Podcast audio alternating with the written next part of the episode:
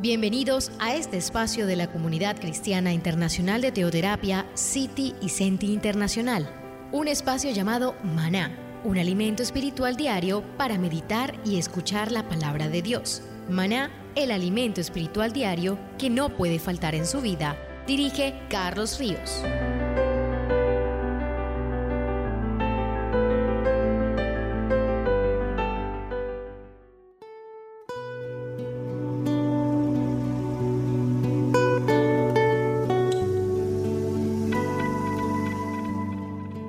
Pero muy buenos días queridos oyentes, bienvenidos a este tiempo devocional donde nos levantamos a buscar a Dios, su presencia y su palabra en la vida de cada uno de nosotros.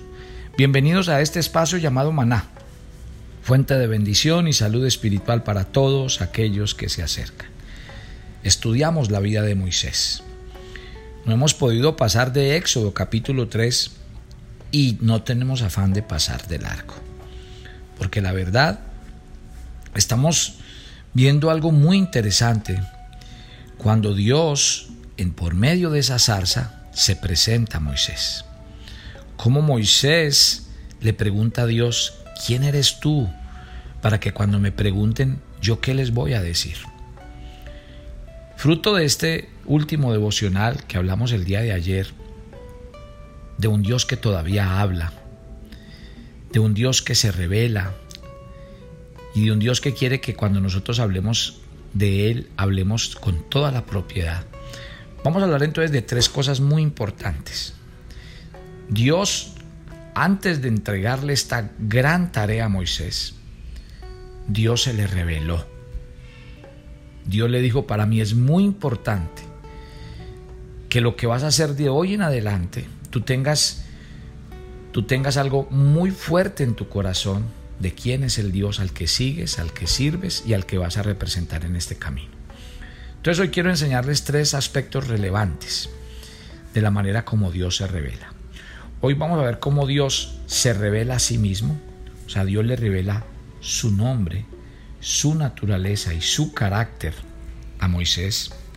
Luego vamos a hablar cómo Dios le revela sus propósitos, o sea, lo que él planea hacer y luego cómo Dios le revela sus caminos. Vital. Si usted de los juiciosos que toma nota en los devocionales, esto que estamos hablando en la vida de Moisés es vital para su vida personal.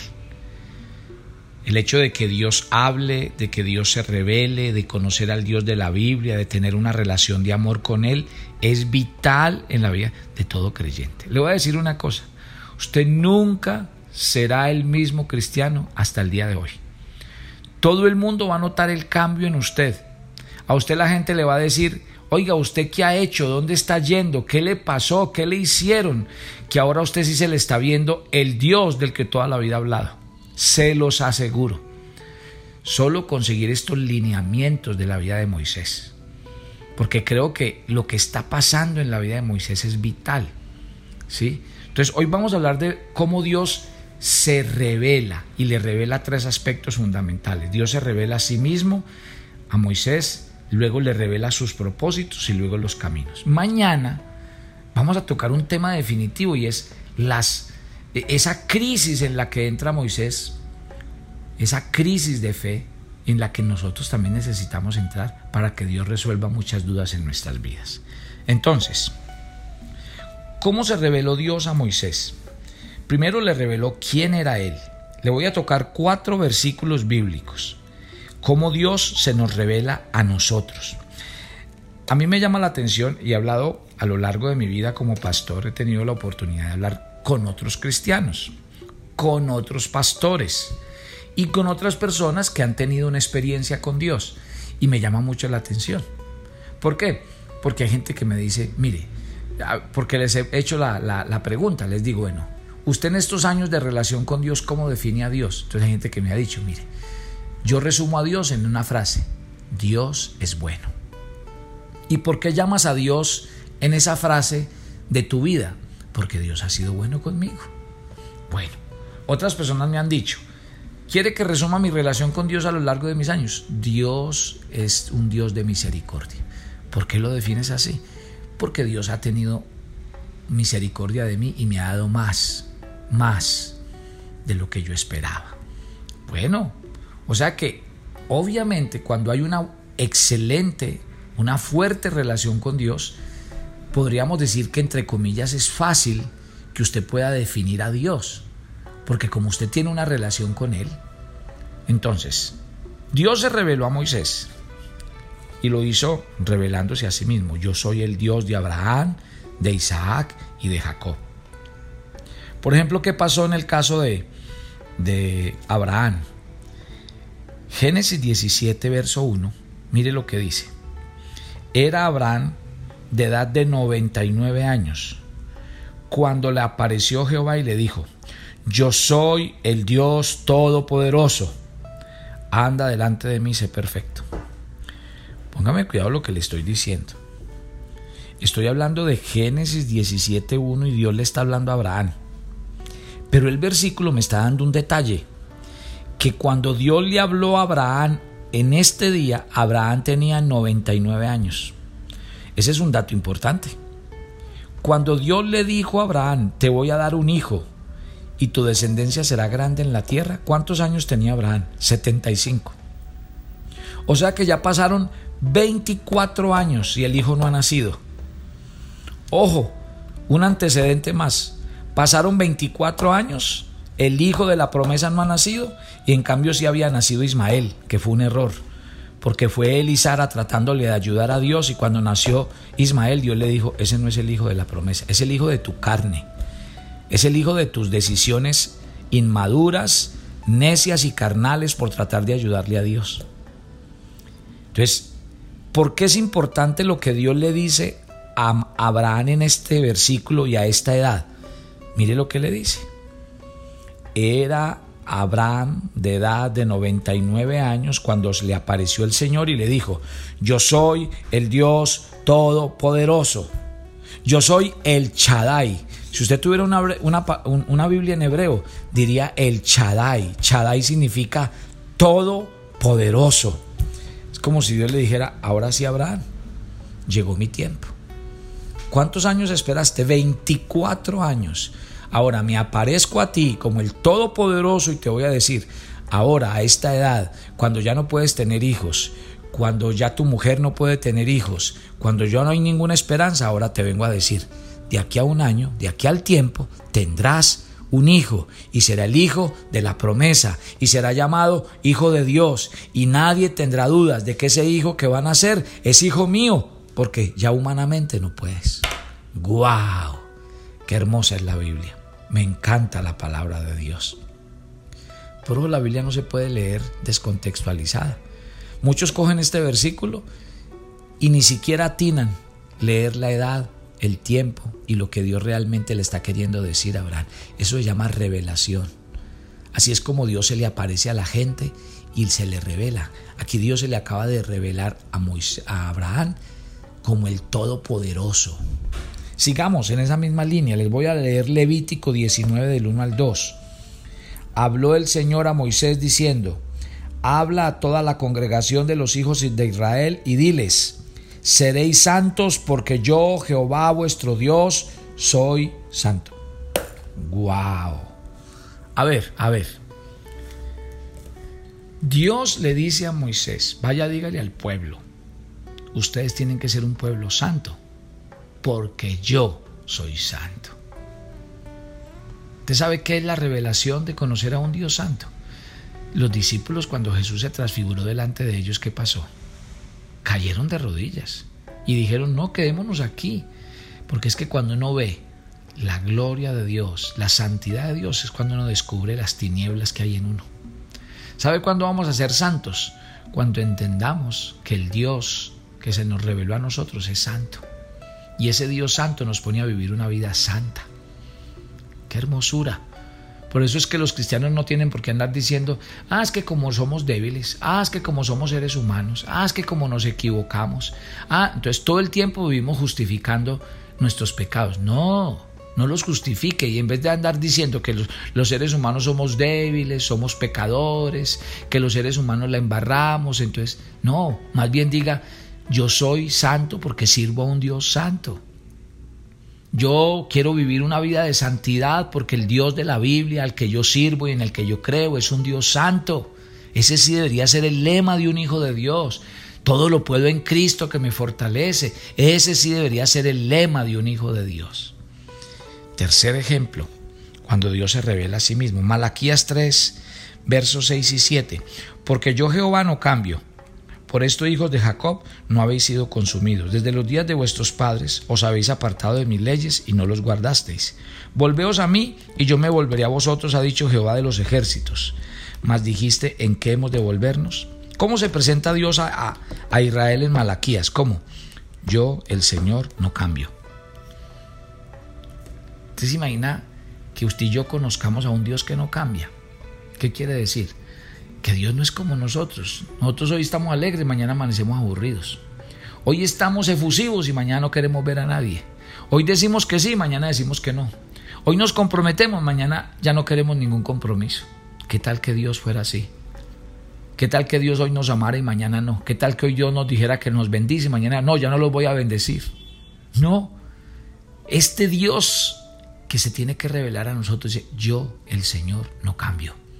Las decisiones del Señor son firmes. Por eso eh, Números dice así, el libro de Números 23, 19 dice que Dios no es hombre para mentir, ni hijo de hombre para arrepentirse. ¿Te imaginas uno conocer a ese Dios así, un Dios que no cambia? Tremendo. Y por último, Juan 6:51, yo soy el pan que descendió del cielo. Si alguno comiere de este pan, vivirá para siempre. Y el pan que yo daré es mi carne, la cual yo daré por la vida del mundo. ¿Qué dijo Jesús aquí? Yo soy el pan de vida. Y es un pan que da la vida eterna para siempre. Y si yo conozco al pan de vida, entonces conozco al que tiene la vida eterna y me da la vida eterna, porque Él es la vida eterna. Él no me va a dar la vida eterna, Él es la vida eterna. Entonces, ¿por qué es importante que todo cristiano sienta que Dios se revela a sí mismo, porque cuando Dios se revela a sí mismo, mire, mire qué pasa cuando uno obtiene la revelación de Dios en su corazón. Eso se vuelve algo inamovible. ¿Quién mueve la fe de Abraham después de que se le apareció el Dios Todopoderoso? Nadie. ¿Quién duda de la vida eterna sabiendo que Jesús es el pan de vida? Él es la vida eterna. ¿Quién duda de que Dios, si me dijo algo, lo va a cumplir cuando yo sé que el Señor dice, yo no cambio? Ahí está. Si ve de dónde vienen las convicciones de los hijos de Dios, eso sí es tener fe. Fe es estar seguro de los atributos de Dios y no dudar de ellos. Eso es fe. Entonces, ¿qué fue lo primero que Dios hizo con Moisés? Se reveló a sí mismo. Le dijo, yo soy el Dios de Abraham, de Isaac y de Jacob. ¿Qué necesitaba Abraham a los 99 años? Necesitaba que el Dios, que era todopoderoso y podía hacer cualquier cosa, le podía dar a él un hijo después de 25 años. Y por medio de Moisés que dijo Dios a su pueblo, que él era un Dios santo y que su pueblo tenía que vivir en santidad. Y que dijo el Señor a través de, de Malaquías, que Dios en su naturaleza, Él es un Dios perdonador, que cree en su pueblo, le perdona sus pecados y nunca cambia. Así es. Entonces Dios se quiere revelar a sí mismo sobre tu vida para que aumentes tu fe, para que aprendas a escuchar con, con atención cuando Dios se te revela. Eso será crucial cuando llegues a los momentos más difíciles de tu vida. Cuando Dios se le revele a usted, usted tendrá que creer que Dios es quien dice ser. Usted tendrá que creer que Dios puede hacer lo que dice que hará. Usted tendrá que ajustar su manera de pensar a la luz de esa revelación que viene a su corazón. Usted terminará confiando, confiando, que Dios demostrará ser quien dice ser porque usted lo va a obedecer. Y cuando usted obedezca, entonces Dios va a hacer la obra. Porque usted va a conocer a Dios por experiencia. Y usted sabrá que Él es quien dice ser. En segundo lugar, Dios que le reveló a Moisés. Primero le reveló quién era él. Yo soy el Dios de Abraham, de Isaac y de Jacob. Pero segundo, le dijo qué iba a hacer. O sea, le reveló qué? Sus propósitos. ¿Sabía usted que Dios también quiere contarle a usted lo que él va a hacer? Claro, Porque es que Dios revela sus propósitos de tal forma que usted sepa lo que Él está planeando hacer, para que usted disponga su corazón y se una a Él. Ese es el secreto. Ejemplos. Noé. Cuando Dios se le presentó a Noé, Dios no le dijo, oiga, Noé, ¿qué quiere que haga por usted? No. Él se le apareció a Noé y le dijo, le voy a contar lo que voy a hacer. Le voy a contar que eh, voy a destruir la tierra y que necesito un hombre de sus calidades para que construya un arca. Vamos a salvar a un grupo de personas y a un grupo de animales. Y con usted voy a empezar un nuevo pacto y, y una nueva era. Pasó con Abraham. Dios vino a Abraham y cuando se le presentó lo mismo. Él le dijo, Abraham, quiero hacer un pueblo y usted va a ser el padre de ese pueblo. No vino ni a preguntarle ni a contarle. Vino a decirle, esto es. Y cuando Dios nos revela sus propósitos, es eso. Pero es que todo cambia. No, me han, me han oído predicar estos días. ¿En qué hemos convertido la oración? Señor, voy a hacer esto, Señor, dame esto, Señor. ¿A dónde están los hijos de Dios que hoy día a través de la oración le preguntan a Dios, Señor, ¿qué quieres que pase conmigo? ¿Hacia dónde me lleva? No, Parece ser que nosotros lo que hacemos es en la oración ir a contarle a Dios todo lo que nosotros queremos hacer, la manera como quiere que pase, el tiempo en el que queremos que pase. O sea que si uno entendiera este segundo punto, cuando Dios, además de revelársele a uno mismo, le revela sus propósitos, entonces yo no vendría a decirle, Señor, me voy a casar, que esta persona sea una buena persona. No, yo más bien le diría, Señor, ¿tú quieres que yo me case, que tenga una familia? Tú tienes la persona indicada para mí en la que yo pueda cumplir esos propósitos. Pero hay cosas que de pronto los cristianos no sienten que le tengan que preguntar a Dios. Y por ejemplo la vida privada, a veces las finanzas, y resulta que no. Es que Dios es Dios y Señor de toda mi vida, no de unas cosas, no de solo lo espiritual. Y Dios quiere que tú lo tengas en cuenta. Y realmente tenerlo en cuenta es eso, familia. Tenerlo en cuenta es decirle, Señor, Tú tienes unos propósitos para el mundo y dentro de los propósitos para el mundo me tienes a mí. Dios, ojo con esto. Dios no estaba pensando en Moisés, Dios estaba pensando en su pueblo que estaba cautivo 430 años y ahí es donde Dios le dice, Moisés, te necesito porque tengo un plan y un propósito para mi pueblo. Nosotros no somos el centro del universo para decir que Dios va a hacer girar el mundo a, punta de nuestras peticiones y nuestras necesidades, no. Es Dios el que está moviendo el mundo. Entonces el Dios que está moviendo el mundo y que está haciendo cosas quiere que tú te unas a esos propósitos y planes que Dios tiene.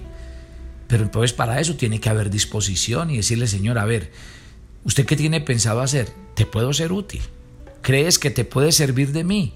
¿Que puedes usar mis dones, talentos, habilidades? ¿Que me puedes... Ahí entramos nosotros a entender, porque eso fue lo que entendió Moisés. Moisés a los 40 años no pudo. No pudo, ¿por qué? Porque Moisés creía que era él, que era su fuerza, que era su habilidad, lo que había aprendido en Egipto, lo que lo iba a ser un buen líder. Ahora a los 80, Moisés piensa otra cosa totalmente diferente. ¿Qué piensa? Que él no es el hombre, que no es la persona, y ahí es donde Dios dice, ah, entonces ahora sí me sirve. Porque ahora usted va a depender 100% de mí y me va a oír a mí, porque si yo lo hubiera llamado a usted a los 40 años, lo más fijo es que usted hubiera dicho, uy, se demoró mucho para llamarme. Yo era la persona indicada. Yo tengo las fuerzas, tengo la habilidad, tengo la capacidad, soy un líder, fui capacitado en Egipto. ¿Sí ven familia? ¿Sí ven que no funciona la manera nuestra, sino la manera de Dios? ¿Sí ven que a veces es muy imperceptible seguir nuestros planes o los planes de Dios? y la diferencia al final es abismal. ¿Qué tal que yo viva toda hora imponiendo mis planes y propósitos, los míos, y no esté dispuesto a oír los de Dios? Y tal vez muchos que aquí son adultos les suena extraño esto. Que uno después de 40 años le esté arrodillado diciendo, Señor, ¿cuál es tu voluntad para mi vida? Suena un poco extraño. Porque uno diría, pero yo tan viejo diciéndole a Dios, ¿qué quieres hacer conmigo? No, nunca es tarde, se lo quiero decir, nunca es tarde. Para arrodillarse y decirle, Señor, sírvete de mí. ¿Qué quieres con mi vida? Y a mí me encantaría que Dios esta mañana les hablara y se les apareciera como se le apareció a Moisés y le dijera esta mañana, ahí donde estás, te necesito. No importa tu edad, tu tiempo, te necesito. Y qué rico que usted le pueda decir, Señor, me necesita. Mande, mande para que vea obediencia. Dígame qué hay que hacer. Porque es que así funciona. Esa es la vida cristiana. Ser instrumentos en las manos de Dios. Puede decir, Señor, aquí estoy, sírvete de mí, úsame. Pero no que nosotros usemos a Dios. Porque es que eso es lo que pasa. Ah, Señor, yo tengo, mire, yo soy muy inteligente, muy habilidoso. Yo, ¿Usted por qué no me coloca de líder en tal parte? Pero no es porque con ese liderazgo queramos que Dios sobresalga. Los que queremos sobresalir somos nosotros y brillar nosotros. Eso es lo imperceptible de este punto. Y tercero, para que redondeemos y terminemos esta mañana. Dios nos va a revelar sus caminos. Dios nos va a revelar sus caminos. ¿Qué le dijo el Señor a Moisés? Le dijo, mire, Moisés, yo lo escogí y lo llamé a usted porque tengo un plan para mi pueblo, porque quiero sacar a mi pueblo de la tierra de Egipto y lo quiero llevar a la tierra prometida. Entonces a usted le va a tocar ir a hablar con Faraón. Yo voy a mandar señales. Usted va a sacar al pueblo en el desierto. Entonces yo me imagino que vienen todos los pensamientos a la cabeza. Imagina a Moisés diciendo, sí, eso es tan sencillo como ir a decirle a Faraón que tiene un pueblo esclavizado, decirle, a ver, mañana nos vamos para que nos deje ir. Y yo me imagino a Moisés diciendo, ¿y cómo hace yo sacar este pueblo que son esclavos, pero al menos viven en casas, tienen comida, tienen agua, tienen lo necesario? Ahora yo digo, sacar este pueblo para el desierto, donde no hay agua, donde no hay comida, ¿yo qué hago con ese pueblo? Y aquí hay algo interesante, por eso Dios nos quiere revelar sus caminos. Y hay un versículo en Isaías capítulo 55, versículo 8, que yo sé que ustedes lo han oído y lo han estudiado muchas veces, donde Dios dijo, mis pensamientos no son vuestros pensamientos, ni vuestros caminos, mis caminos. Se quiere que se lo diga en un dicho popular, muy colombiano. Una cosa piensa el burro y otro el que le enjalma. Sí, e-, eso significa este versículo. ¿sí? y que quede aquí claro quién es el burro. ¿Por qué? Porque lo que quiere decir es que uno piensa muchas cosas con su vida. ¿Quién sabe qué pensaría Moisés? 80 años, no, ya es hora de ir recogiendo. 80 años, no, yo ya viví mucho tiempo en la vida, ahora quiero vivir con mis nietos, más tranquilo, que mis hijos ahora pastoreen el rebaño y yo a descansar. No digamos que a ver televisión porque todavía no había, pero al menos sí diría a descansar. Y a los 80 años lo llama Dios y le da la empresa más importante del mundo. Y una empresa que lleva unos desafíos. ¿Por qué? Porque los caminos de Dios no son nuestros caminos. ¿Usted quién sabe qué ha pensado con su vida? Pues yo le quiero decir, Dios tiene pensamientos muy altos que usted ni siquiera se los logra imaginar. Entonces, con este día devocional les quiero decir que Dios nos quiere revelar tres facetas de Él. Uno, nos quiere revelar quién es Él. Segundo, nos quiere revelar sus propósitos. Y tercero, nos quiere revelar sus caminos. Y depende de cada uno de ustedes y la clase de vida de aventura y propósito que usted quiera vivir y cómo quiere terminar viviendo su vida, que usted acepte el llamado el día de hoy. Dele gracias a Dios. Dele gracias por esta mañana. Dígale, papá, me da tanta alegría levantarme por la mañana y escuchar esto porque siento que estoy hablando contigo. Siento como si la zarza estuviera prendida para mí. Y siento como que por fin estoy hablando con un Dios real, verdadero, con el que me puedo comunicar. ¡Qué alegría! Qué rico tener esta clase de experiencia contigo porque es lo que siempre he querido. Y yo quiero que pase algo hoy en esta conversación que estoy teniendo contigo. Dígale, papito Dios, revélate a mí, así como te le revelaste a Moisés. Revélame cuáles son tus propósitos conmigo, revélame cuáles son tus caminos para conmigo y yo los voy a obedecer. Porque tal vez a mí me pasa lo que a Moisés.